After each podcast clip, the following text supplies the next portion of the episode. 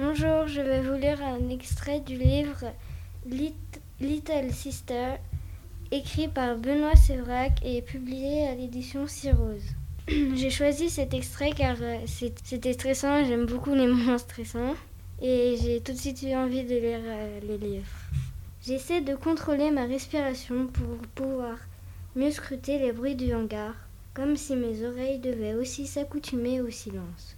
Je m'immobilise complètement, mais rien ne se passe. Je ne sais pas si c'est l'absence de repères sonores et visuels qui trouble mes sens, mais un malaise inexplicable grandit en moi. Je suis pourtant un être rationnel, ainsi que je me définis, mais ce que je ressens est de l'ordre de l'immatériel.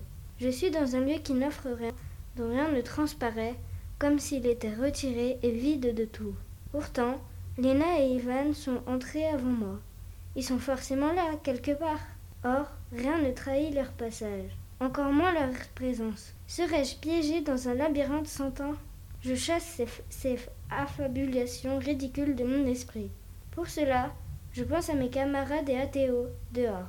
Je les imagine les yeux rivés sur la porte qui s'est refermée, l'oreille collée à leur talkie-walkie, espérant un mot rassurant de ma part. Peut-être même que Carlos, le plus prompt à dégainer met en jeu l'opercule qui m'a avalé pour défier Ivan ou qui que ce soit d'autre de tenter une sortie. Bonjour, je vais vous présenter un extrait du livre Métaux d'Yves Grévé de la maison d'édition PKJ. J'ai choisi ce passage car il est plein de suspense et c'est le passage final. Et à la seconde où l'on termine ce passage, nous n'avons qu'une envie, c'est de lire le tome 2. Mes copains s'écartent pour me laisser ouvrir le placard à balai et actionner l'ouverture. Et ça marche. Titus, muni d'une torche électrique, me dépasse avec son copain de combat. Le boyau est étroit. Nous descendons les marches les unes à la suite des autres. Une porte claque derrière nous. Trop tard pour les regrets. Bonjour, je vais vous lire un passage de Banzai Sakura, écrit par Véronique Delamarre Bellego, publié aux éditions Oscar Éditeur. J'ai choisi ce passage car car ça parle de l'exposé de Sakura. Voici la lecture de ce passage. Le jour de l'exposé, Sakura est arrivée à l'école avec d'énormes sacs remplis d'objets du Japon. Son papa l'a accompagnée jusqu'à la grille et Joachim et Frédéric, fidèles garde du corps, ont pris le relais dans la cour pour l'aider à porter ses affaires. Ils l'ont exhorté jusqu'en classe. On aurait dit un transfert de fonds devant la Banque de la France ou encore la venue d'une star d'Hollywood à saint Bonjour, aujourd'hui je vais vous lire un extrait de Romulus et Rémus, les fils de la Louve, écrit par Evelyne Brizou, publié aux éditions de Pocket Jeunesse. J'ai choisi cet extrait car euh, c'est à partir de ce moment-là que l'histoire euh, va commencer. Et ensuite, euh, il y aura de l'action. Voilà. La, solution aurait été de les abandonner dans un, dans un endroit fréquenté pour qu'ils puissent être recueillis par quelqu'un. Mais évidemment, c'était contraire aux ordres. Il proposa néanmoins aux gardes et si on, contentait de les, laisser simplement dans les collines, donc mission et de les jeter dans le Tibre, on les jette dans le Tibre. J'ai choisi le livre parce que la quatrième de couverture, euh, j'ai aimé.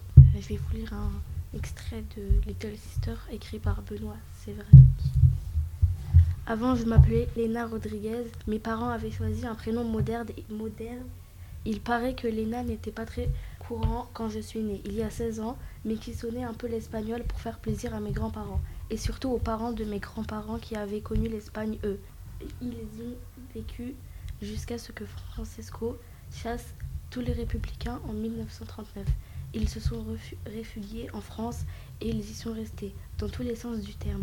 Je veux dire par là qu'ils sont morts de ce côté des Pyrénées sans être jamais retournés dans leur pays. Bonjour, je vais vous lire un extrait de Temps de chien, écrit par Olivier Maud, publié aux éditions Cyros. J'ai choisi cet extrait car euh, c'est à ce moment-là que l'histoire euh, prend vraiment fin. Euh, je vais vous lire cet extrait. Elle ne sait pas à quel moment elle avait sauté, ni combien de temps elle était, elle était restée là inconsciente. Elle reprit ses esprits. Anne-Charlotte était prostrée au bord du lac, les genoux nichés dans le creux de ses bras. Elle n'avait pas mal, elle n'avait pas froid. À voix basse, elle comptait les flocons qui touchaient la neige. Lorsque les gendarmes l'interrogèrent, elle ne se souvenait de rien. Elle déclara qu'elle voulait rentrer chez elle. Elle avait une compétition la semaine suivante et elle n'était pas sûre d'être tout à fait prête. À quelques mètres de l'endroit où on l'avait retrouvée, les gendarmes relèvent les traces des patins qui filaient tout droit. La glace avait craqué près du centre.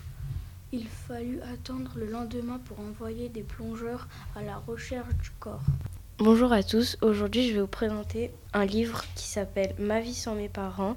J'ai choisi cet extrait car c'est un moment de partage et je trouve qu'il est important de transmettre à autrui. Les demoiselles de Rochefort, vous connaissez On se regarde avec Betty. Jamais entendu parler de ce film. C'est une comédie musicale. Les acteurs dansent et chantent. Je pense qu'il vous plaira. Il a déjà la cassette à la main. La jaquette montre l'affiche du film. Un rond psychédélique, jaune sur fond rose fuchsia, avec deux jeunes femmes pimpantes qui jouent l'une de la trompette, l'autre du banjo, avec des visages enjoués. Pourquoi pas? Le film a l'air joyeux On s'installe sur le canapé pendant qu'Aimé lance le magnétoscope. Le générique commence par une chorégraphie des forêts sur une place. La ville est fluo, les gens sont gais, un peu délurés, un peu foufou. Surtout les sœurs jumelles, les fameuses demoiselles de Rochefort. Elles chantent à tue-tête. Nous sommes deux sœurs jumelles, nées sous le signe des Gémeaux. Mi fa sol, mi la fo, mi ré, mi fa sol sol sol ré do. Il est trop bien ce film. On pourra revenir le regarder demain demande Betty, avant même que Kémé ait retiré la cassette du magnétoscope.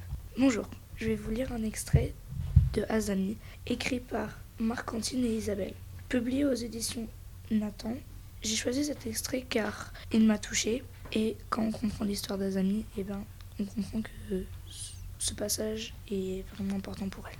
Voici la lecture de, de cet extrait. Azami en est certaine, son cœur vient d'exploser. Joanne passe alors son bras de sa taille, l'attire vers lui et pose sa bouche sur la sienne. Une décharge électrique traverse le corps d'Azami, mais c'est incroyablement agréable. Un long frisson interminable, ce plaisir glacé qu'on apprécie en pleine chaleur. Elles se sont bouillantes et fraîches à la fois.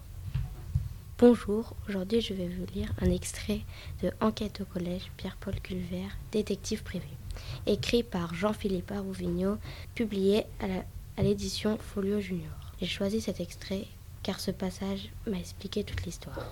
Voici cet extrait. Voilà comment sort-il en allumant sa pipe. Ma mère n'est pas la criminelle que vous avez imaginée. Vous avez seulement devant vous la célèbre Ethel Mary Spawn, auteur bien connu de romans policiers. Bonjour, je vais vous présenter un extrait du, livre Loin de la ville en flammes, écrit par Michael Morpurgo et publié aux éditions Gallimard Jeunesse. J'ai choisi cet extrait parce que j'attendais beaucoup ce moment depuis leur, fuite de leur ville de Dresde, euh, euh, bombardée par les soldats ennemis. Tandis que nous traversions les champs couverts de neige, que nous passions à côté du lac gelé, une flopée de corneilles venant presque toutes des peupliers de l'îlot s'envolèrent en criant et en croissant vers nous, furieuses de notre intrusion. Mais c'était le seul signe de vie. Je courus devant les autres et ouvris le portail de la ferme. La neige était amoncelée devant la porte d'entrée de la maison. Avait aucune empreinte de pas dans la cour. Je parcourus rapidement des yeux les abris des animaux. Ils étaient vides. N'était pas dans son écurie. Bonjour, aujourd'hui je vais vous présenter un passage du livre de L'homme qui dessine de Benoît Séverac, publié aux éditions Cyros. J'ai choisi ce passage car il y a un homme qui va s'énerver très fort et pourtant qui ne s'est jamais énervé depuis le début de l'histoire. Munj, pris entre les deux frères, voit le visage de Maï se figer, puis ses muscles se bander. Il sent la colère, née de la frustration, l'envahir tout entier. Le clan l'a senti également. Mais tous croient que l'aîné va se taire comme il s'est toujours tu face à ce frère brutal, stupide et orgueilleux. Cette fois pourtant, Maï, qui n'a pas plié devant son père, ne plie pas devant son frère non plus. Des flots de haine le submergent qui, avec la force et la vitesse d'une rivière, endormie, soudain réveillée, emportent tout sur leur passage. Maï se retourne en pivotant sur lui-même en même temps qu'il lance son bras de toutes ses forces. Il atteint son frère en pleine figure. Bonjour, aujourd'hui je vais vous lire un extrait d'Isana, écrit par Daruma Matsura aux éditions Lumen. J'ai choisi ce passage car j'ai trouvé qu'il était très émouvant et je me suis dit que la vie de ce petit garçon n'était pas si facile. Voici cet extrait. Les vacances d'hiver étaient enfin arrivées, mais je ne me plaisais toujours pas à la maison pour autant. Je faisais en sorte de ne plus adresser la parole ni à mon père, ni à mes frères. Bien sûr, cela n'avait pas manqué de provoquer disputes et coups, mais je ne m'en souciais pas. Nous pouvions bien être réunis par le lien du sang. Je refusais de les considérer comme ma famille. Bonjour, aujourd'hui je vais vous présenter un... Je vais vous lire un extrait de Ne plus se taire, écrit par euh, Véronique Olivier Barberon et euh, édité par euh, Oscar Éditeur. Alors euh, moi j'ai choisi ce livre parce qu'il euh, avait l'air intéressant et qu'il instruit des choses sur la Deuxième Guerre mondiale. Ça peut être intéressant pour euh, ceux qui travaillent dessus. Donc je vais vous lire un extrait. Ce que je ne comprends pas bien, c'est pourquoi vous voulez parler de toute cette époque. Ça doit être horrible d'y repenser. Moi je préférerais laisser tomber. Hortense ne s'attendait pas du tout à une telle question, même si elle en connaissait la réponse. Je comprends ta réaction, commença-t-elle. Après mon retour de camp, personne ne voulait entendre parler des horreurs qu'on y avait vécues. Je me suis tue. J'ai fait ma vie en laissant tout cela au fond d'un placard. Je ne regardais jamais un film ni un documentaire sur ce sujet. Je ne lisais jamais un article ou un livre traitant de cette question. J'avais envie de vivre comme si de rien de tout cela n'avait existé. Et je crois que les gens autour de moi y ont cru. J'y étais parvenue. Mais ce n'était qu'une apparence. À la mort de mon mari, j'ai retrouvé le morceau de tissu sur lequel était imprimé mon numéro de déporté. C'était il y a plusieurs années. J'ai senti que le passé revenait. J'ai écrit un petit livre de témoignages que personne, ou presque, n'a lu. Il y a quelques mois, j'ai rencontré quelqu'un qui m'a, encouragé à venir parler. J'ai beaucoup hésité avant d'accepter. Et pour répondre à ta question, si je suis venue, c'est pour que ce passé ne m'empoisonne plus. Tu vois, je suis venue pour me faire du bien avant tout. Ensuite, je suis venue pour que le souvenir ne s'efface pas et que rien de tout cela ne recommence. Je vais lire un extrait de Charlie et la chocolaterie, écrit par Roald Dahl, publié aux éditions Folio Junior. J'ai choisi cet extrait car j'aime bien l'auteur et que le début est très important. Voici la lecture de cet extrait. Ce vieux monsieur et cette vieille dame sont les parents de Mr. Bucket. Ils s'appellent grand-papa Joe et grand-maman Joséphine. Et voici d'autres vieux. Le père et la mère de Miss- Monsieur Bucket. Ils s'appellent grand-papa George et grand-maman Georgina. Voici Monsieur Bucket, voici Madame Bucket. Monsieur et Madame Bucket ont un petit garçon qui s'appelle Charlie Bucket. Voici Charlie. Bonjour Charlie. Bonjour, bonjour et rebonjour. Il est heureux de faire votre connaissance. Bonjour à tous, aujourd'hui je vais vous présenter un extrait du livre Le vampire du CDI, écrit par Suzy Morgenstern, publié aux éditions de Les Neuf Écoles de loisirs. J'ai choisi cet extrait car le documentaliste Jean-Charles Victor, qui était déprimé, va recevoir une bonne nouvelle qui va lui redonner goût à la vie. Voici cet extrait. Annie lui apportait des goûters extravagants trois fois par jour. Mais quand un vampire est déprimé, il n'a pas faim. Emmanuel lui apporta des articles écrits par des documentalistes énergétiques pour lui redonner goût à son travail. Il la remerciait sans les lire. C'est seulement le dernier jour de classe, quand il reçut la lettre de l'écrivain, qu'il revint à la vie. Cher Jean-Charles Victor, je suis désolé d'avoir mis si longtemps à lire votre manuscrit. J'avoue que je n'étais pas enthousiaste au départ. Je suis débordé de projets, de travail. Chaque fois que je me décidais à lire, il y avait un nouveau livre dans le dessus de la pile. Dernier venu, premier servi. Et puis j'ai tellement peur avant de lire le travail de quelqu'un que je connais, peur de ne pas aimer, que je remets toujours à plus tard. Bref, je l'ai lu et ouf, j'ai adoré. Je n'ai pas de critique à vous offrir. Je pense que vous êtes un écrivain et que vous pouvez l'envoyer tel quel à un bon éditeur. S'il est intelligent, il saura que vous lui faites là un beau cadeau. Essayez déjà le mien. Je l'aime beaucoup, même si parfois il est un peu dur avec moi. Merci d'avoir partagé le fruit de votre travail avec moi. Vous m'avez demandé une idée de titre. Pourquoi pas le vampire du CDI La lettre eut le pouvoir magique d'emporter le vampire au septième ciel. Bonjour, je vais vous présenter un extrait de Le roi de terre d'ombre, écrit par Olivier l'écrivain, publié par Tribal Flammarion. J'ai choisi cet extrait parce que il m'a beaucoup fait avancer dans le livre et c'est surtout là où l'aventure commençait. Voici cet extrait. Ainsi qu'Arnaud l'avait deviné, c'était un jeu de baston, un banal shoot 'em up où épée, lance et dague remplaçaient les coups de poing ou les armes à feu. Pour entrer dans la forteresse où d'autres exploits virtuels l'attendaient, il devait venir à bout. Je vais vous lire un extrait de Mathilda, écrit par Roald Dahl aux éditions Folio Junior. Si j'ai choisi cet extrait, c'est parce qu'il est drôle et montre la gentillesse de Mademoiselle Candy envers Mademoiselle Le Gourdin. Voici la lecture de cet extrait. Mademoiselle Le Gourdin est tombée Mademoiselle Le Gourdin est par terre La nouvelle était prodigieuse, et tous les élèves bondirent de leur place pour venir voir le spectacle de plus près. En effet, l'immense carcasse de la directrice gisait là, étalée sur le sol, sans connaissance. Mademoiselle Candu courut s'agenouiller auprès de la géante, inerte, et se pencha sur elle. Elle est évanouie s'écria-t-elle. Elle s'est trouvée mal. Vite, allez chercher l'infirmière. Trois enfants sortirent de la classe en courant. Victor, toujours prêt à l'action, s'élança pour empoigner le gros pichet d'eau. Mon père dit que l'eau froide, c'est ce qu'il y a de mieux pour réveiller quelqu'un qui s'est évanoui, déclara-t-il. Sur quoi, il bascula le récipient et en versa tout le contenu sur la tête de mademoiselle Le Gourdin. Bonjour, je vais vous lire un extrait de Un cheval peut en cacher un autre à l'auteur de Marie Amoury et et aux éditions publiées Castor Poche. J'ai choisi cet extrait car je trouvais qu'il y avait beaucoup d'aventures, d'action et de courage. Donc voici l'extrait. La jument piétina puis se décida à faire confiance à sa cavalière. D'une détente, elle franchit l'obstacle sans difficulté. Bravo, la félicita l'adolescente en lui tapotant l'encolure. Tu vas m'attendre sagement attaché à ce tronc pendant que je vais chercher ton copain avant qu'il ne fasse une bêtise. Je vais lire un extrait du livre Pourquoi Imogen est tombée de l'arbre et ceux qui sont suivis, écrit par Lorraine Tarchy, publié aux éditions Bayard Jeunesse. J'ai choisi cet extrait car ça parle des couleurs et ce que l'on en pense. Voici la lecture de cet extrait.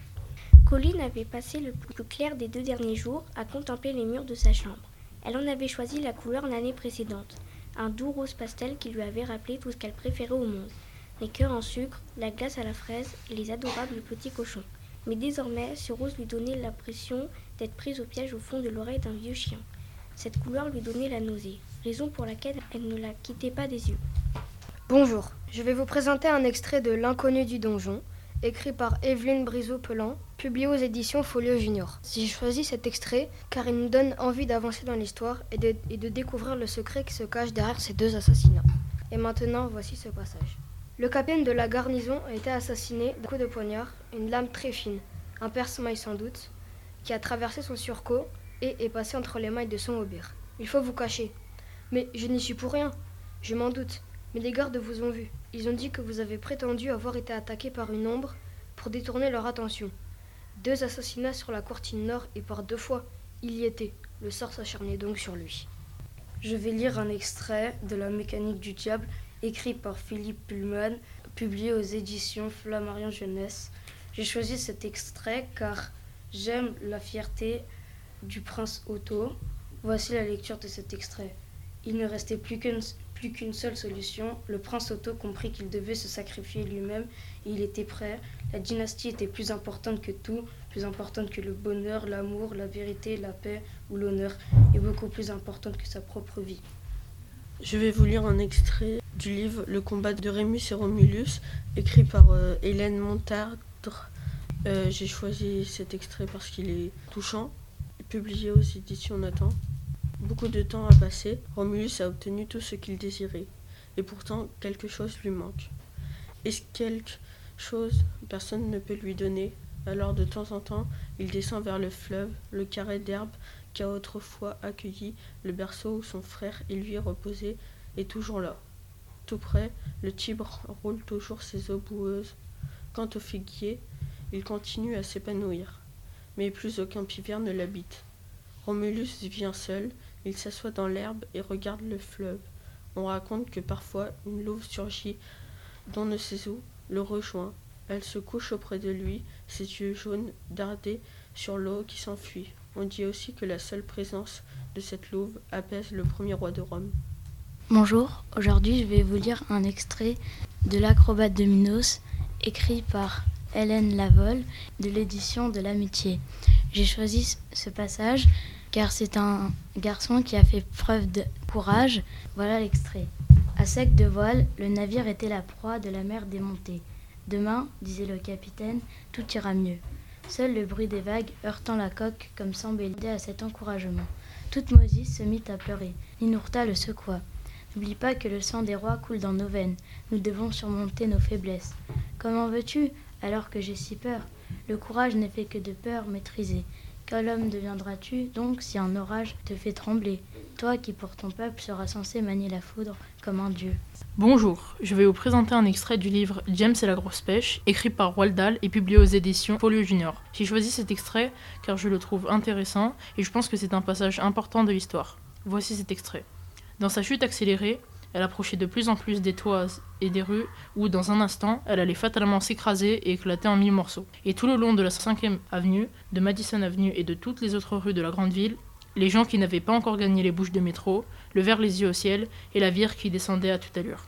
Frappés de stupeur, ils crurent que la plus énorme de toutes les bombes était en train de tomber du ciel pour s'écraser sur leur tête. Bonjour, aujourd'hui je vais vous présenter un extrait du livre Les désastreuses aventures des orphelins Baudelaire, écrit par Lemony Snicket, publié aux éditions Nathan Poche. J'ai choisi cet extrait car ça montre que l'aînée, Violette, ferait tout et n'importe quoi pour ses cadets et qu'elle n'a oublié les phrases que sa mère lui avait dites. Voici cet extrait. Tout en s'activant, Violette songeait aux mots de ses parents le jour où Claude était né, puis de nouveau lorsqu'ils avaient rapporté Pernil de la maternité. Tu es l'aîné des enfants Baudelaire. En tant qu'aîné, tu dois veiller sur tes cadets. Promets-nous de garder l'œil sur eux et de toujours t'assurer qu'il ne leur arrive rien de fâcheux. Le ton était affectueux mais ferme, et Violette n'avait pas oublié. Je vais lire un extrait de Brisingre, écrit par Christopher Paolini, publié aux éditions Bayard Jeunesse. J'ai choisi le passage car j'ai bien aimé le retour euh, au pays du Surda. Ce soir-là, Eragon fixait leur maigre feu en mâchant une feuille de pissenlit. Ils avaient dîné dans un assortiment de racines, de graines et de plantes qu'Aria avait ramassées aux alentours de leur bivouac. Crue, sans assaisonnement, cette nourriture n'était pas très goûteuse. Si le petit gibier ne manquait pas, ils étaient abstenus d'augmenter ce frugal repas d'un oiseau ou d'un lapin pour ne pas s'attirer les reproches d'Aria. Et puis, après leur combat contre les soldats de l'Empire, l'idée de prendre une vie de plus leur rendait malade. Il se faisait tard, il leur faudrait lever le camp de bonne heure le lendemain. Et pourtant, ni lui ni Aria ne manifestaient le, le désir de se coucher. Était assise à l'écart, les bras noués autour de ses jambes repliées, le menton sur les genoux. Sa robe s'étalait autour d'elle comme une fleur aux pétales fripés. Je vais vous lire un extrait de, euh, C'est de la balle de Zazimut aux éditions Fleurus. J'ai bien aimé cet extrait car au début, c'est l'histoire d'un moment de foot qui est né dans, dans un lieu où il n'y avait pas il n'avait pas un très bon lieu de vie et après il, à la fin de sa vie il arrive dans il arrive à être sur un grand terrain avec de grandes stars du foot. Je devais faire honneur à Louis, le seul qui ait cru en moi. J'étais prêt à tous les exploits quand des mains me saisirent. C'était celle de Zizou qui allait jouer le corner. Il me positionna légèrement à gauche du poteau de corner. Mon cœur bondissait comme une carpe hors de l'eau. Allais-je me montrer à la hauteur de ces joueurs d'exception Je jetai un regard éperdu vers Louis, écarlate, qui frappait dans ses mains tout en hurlant. La victoire est en toi. Bonjour, je vais lire un extrait de U4 Corridouane, écrit par Yves Grévet, publié aux éditions Nathan. J'ai choisi cet extrait car euh, est très courageuse et ils énumèrent ses exploits. Voici la lecture de cet extrait. La discussion s'engage sur nos exploits. Elles sont persuadées que je possède des pouvoirs magiques. Comment expliquer, commence Lola, que tu sois tombée par hasard sur la prison où était retenue Zoé? Je n'ai pas le temps de me lancer que déjà la sœur enchaîne. C'est écrit quelque part, déclare-t-elle très sérieusement. Et comment tu justifies le miracle de tout à l'heure? Reprend Lola. La meute de chiens allait dévorer ce pauvre gars. Nous, complètement impuissants depuis nos fenêtres, on bouchait nos oreilles en priant pour qu'il ne souffre pas trop longtemps. Et vous deux, vous arrivez et, sans ressentir la moindre peur, vous fondez la masse grouillante des molosses enragés et vous les faites fuir. On pourrait appeler ça le miracle des chiens, déclare Colline. C'est un ange protecteur. Je vous l'avais dit, les filles, commande Zoé en me serrant affectueusement contre elle. Bonjour, je vais vous présenter un extrait du livre Toby Lolness écrit par Timothée de Fombelle, publié aux éditions Folio Junior. Voici l'extrait. Crollo, fasciné, avait du mal à quitter des yeux les pantoufles de patate. Ce dernier répondit Je sais que la captive vous donne foncièrement du souci, mon major, mais si, si elle réclame le chandelier pour faire chauffer sa bouillotte. Crollo n'entendait plus. Le regard fixé sur les pieds de patate, il déchaussait des yeux. Bonjour, je vais lire un extrait du livre de La tête dans les choux de Gaia Garcia de l'édition Thierry Magneux. J'ai choisi cet extrait car euh, il est humoristique et il représente bien euh, la, la, personnalité euh, du narrateur. Et ça m'a fait beaucoup rire quand je l'ai lu. Voici la lecture de cet extrait. Les filles, avec maman, on a quelque chose à vous dire. C'est la voix de mon père. Il a levé le regard et il nous fixe, moi et Clairette, en alternance, plus précis qu'un métronome. Mon cerveau s'emballe. On va avoir un petit frère. Grand-mère est morte. On va adopter un chat. Ils vont se séparer. Maman est malade. On a gagné au loto. La caméra de papa est cassée. Le coup d'accélérateur est parti sans prévenir. Même les outils les plus performants ont leurs inconvénients. Je suis tellement lancé dans l'âme des merveilles et des catastrophes que je rate le début. Bonjour, je vais vous lire un extrait du Temps des miracles écrit par Anne Leroux Bondou, édité par euh, Millésime. J'ai choisi cet extrait parce que les personnages vivent dans un milieu très pauvre et pourtant ils survivent en gardant espoir. Dans l'immeuble, il y a toutes sortes de gens des paysans qui ont été chassés de leurs fermes à cause des réquisitions, des ouvriers qui ont perdu leur travail, des vieux qui n'ont plus vraiment leur tête, des marins échoués, des femmes sans mari, des déserteurs, un moine méditatif et mademoiselle Talia qui chantait autrefois à